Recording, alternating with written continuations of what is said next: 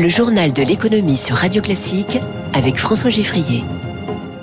L'économie au scanner de Radio Classique, trois titres, une inflation qui dure et une croissance qui ramollit, prédit le FMI pour le monde cette année. Comment mettre concrètement en œuvre la souveraineté européenne que veut Emmanuel Macron? Et puis, aurons-nous encore des agriculteurs en France dans 20 ans? La profession est en pleine crise des vocations. Radio Classique. À première vue, pas de quoi paniquer. Les prévisions du Fonds monétaire international pour 2023 euh, s'effritent à peine par rapport aux précédentes. 2,8% de croissance au niveau mondial, 2,8 au lieu de 2,9. Mais à y regarder de plus près, il y a une grosse mauvaise nouvelle. Bonjour Eric Mauban. Bonjour François, bonjour à tous. C'est l'inflation qui est euh, plus tenace que prévu. Effectivement, 7% sur euh, l'année 2023, indique le FMI, contre 8,4% l'an dernier, donc 1,4 points en moins. Le ralentissement est bien là, mais il est bien plus lent que prévu. Les multiples durcissements des conditions de crédit opérés par les banques centrales occidentales ont permis de freiner la hausse des prix. Cependant, l'économiste du FMI considère que dans certains pays, l'inflation n'a pas encore atteint son pic.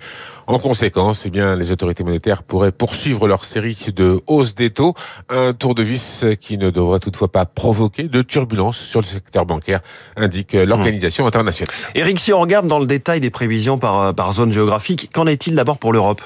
Eh bien, le FMI prévoit une croissance euh, faible, mais revue à la hausse à 0,8% cette année contre 0,5% l'an dernier. En revanche, pour la France, là, de changement avec une prévision de croissance maintenue à 0,7% cette année. Hier, la Banque de France a publié sa prévision. Elle est un peu moins optimiste avec une croissance pour cette année à 0,6%. L'activité économique a été pénalisée au mois de mars par les grèves et les blocages contre la réforme des retraites. Cela pourrait être également le cas en avril. Euh, par ailleurs, le FMI table sur une légère récession de 0,1% cette année en Allemagne, un avis que ne partage pas Berlin.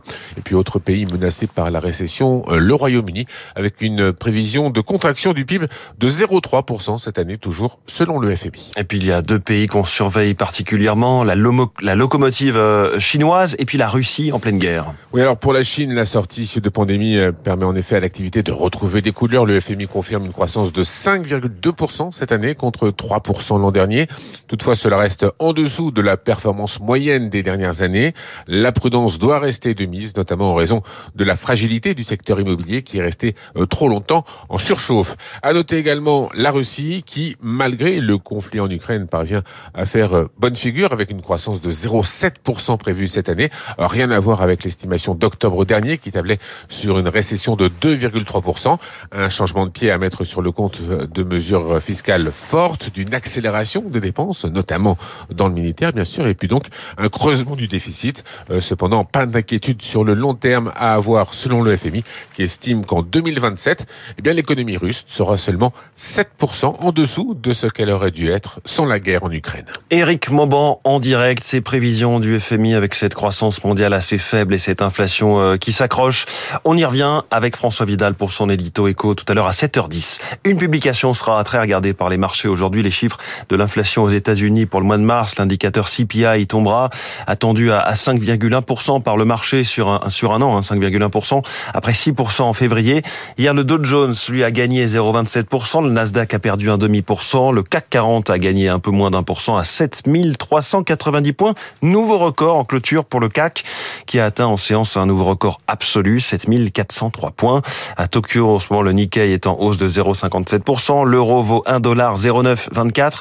Le pétrole, le baril de Brent est à 85,64 Il refuse la logique de bloc à bloc. Emmanuel Macron ne veut pas s'aligner sur les positions des États-Unis ni de la Chine le président français tente de tracer sa vision d'une troisième voie à l'européenne et cela passera, selon lui, en grande partie par une souveraineté retrouvée au niveau économique et industriel pour l'Europe.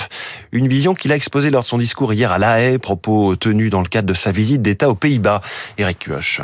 La pandémie puis la guerre en Ukraine ont révélé l'urgence. L'Europe est devenue trop dépendante des autres, de la Chine pour ses produits manufacturés, de l'Asie en général pour ses puces électroniques, de la Russie et des États-Unis pour leurs hydrocarbures.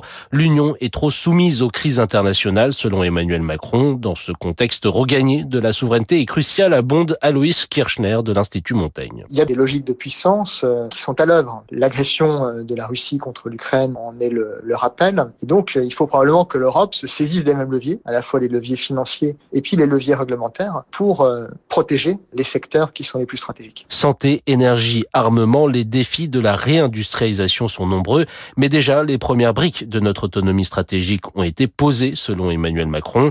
Encore faut-il convaincre nos partenaires européens d'investir pour construire une réelle souveraineté, affirme l'économiste Eli Cohen. Il y a un accord sur l'analyse, simplement les Chinois et les Américains mettent beaucoup d'argent et les Européens tardent encore à élaborer une véritable politique avec des moyens correspondants. En comparaison, la Chine a adopté en 2015 un plan de 2000 milliards de dollars en faveur de son industrie et les États-Unis ont voté l'été dernier une enveloppe de 370 milliards de subventions dans la même optique. Éric Cuoche, la souveraineté aujourd'hui, ce sont notamment des industries comme l'aéronautique. On a eu hier les chiffres du match Airbus-Boeing pour le premier trimestre 2023, le nombre de livraisons avec un avionneur européen pour une fois distancé par l'américain. Ça se joue à trois avions près, 127 pour l'un, 130 pour l'autre. Boeing est en train de se remettre en selle avec des livraisons de son 737 MAX et du 787 Dreamliner. Au printemps, cette saison, on recherche des saisonniers. 200 000 postes euh, à pourvoir pour cet été, euh, selon l'Union des métiers et des industries de l'hôtellerie. Les petites annonces laissées par les patrons du secteur restent souvent sans réponse. C'est encore plus compliqué de recruter depuis la sortie du Covid. Des saisonniers se sont reconvertis ou ont rehaussé leurs exigences. Alors il faut s'adapter, Zoé Pallier.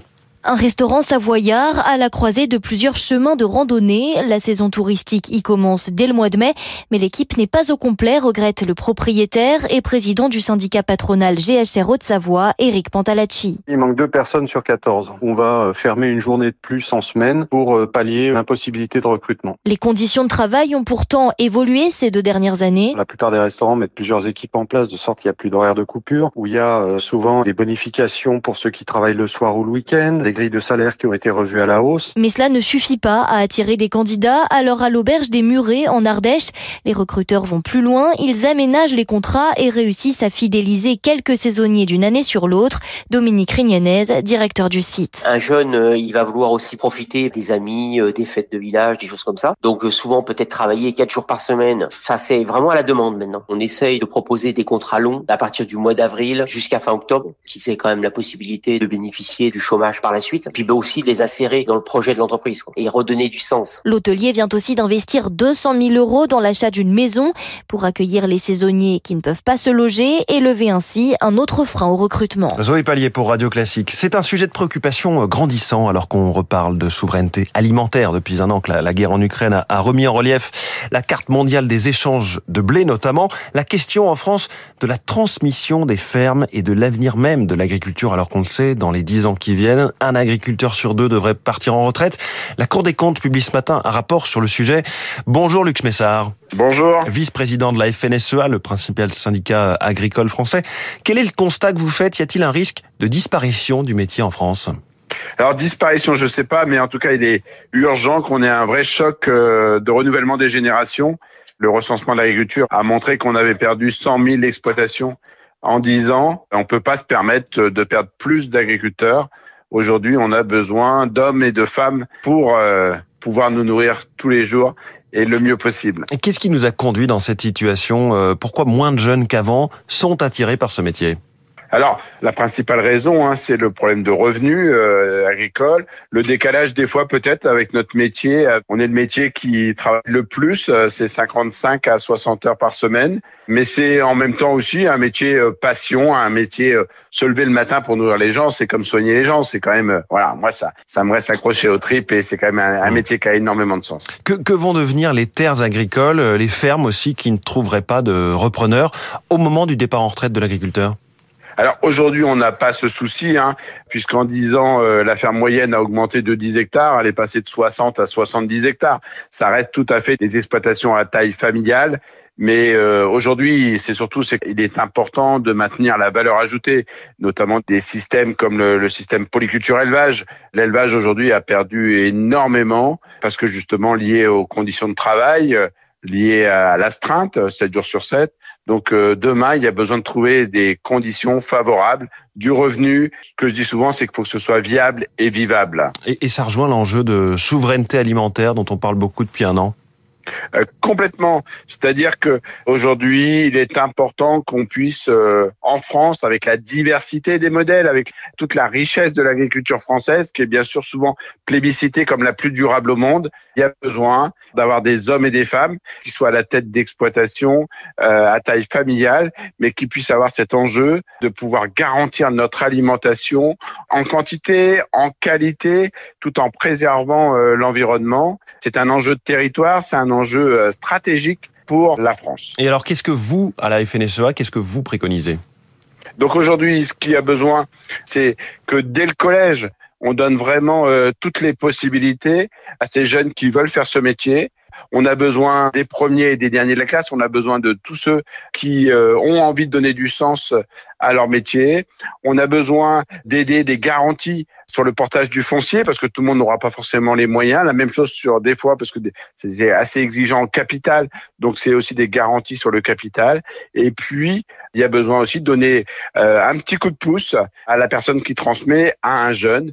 Euh, c'est pourquoi pas des points retraite euh, complémentaires. C'est une fiscalité qui soit vraiment en faveur de gens qui passent le relais à des jeunes. Voilà, tout un tas de propositions. On verra ce que dit la Cour des comptes ce matin. Merci Lux Messard, vice-président de la FNSEA. La FNSEA qui change de tête demain après le départ de Christiane Lambert, acté euh, lors du congrès du syndicat il y a deux semaines. Place à Arnaud Rousseau qui prendra donc euh, officiellement ses fonctions de président ce jeudi. Il est 6h56. Dans un instant, Rachel.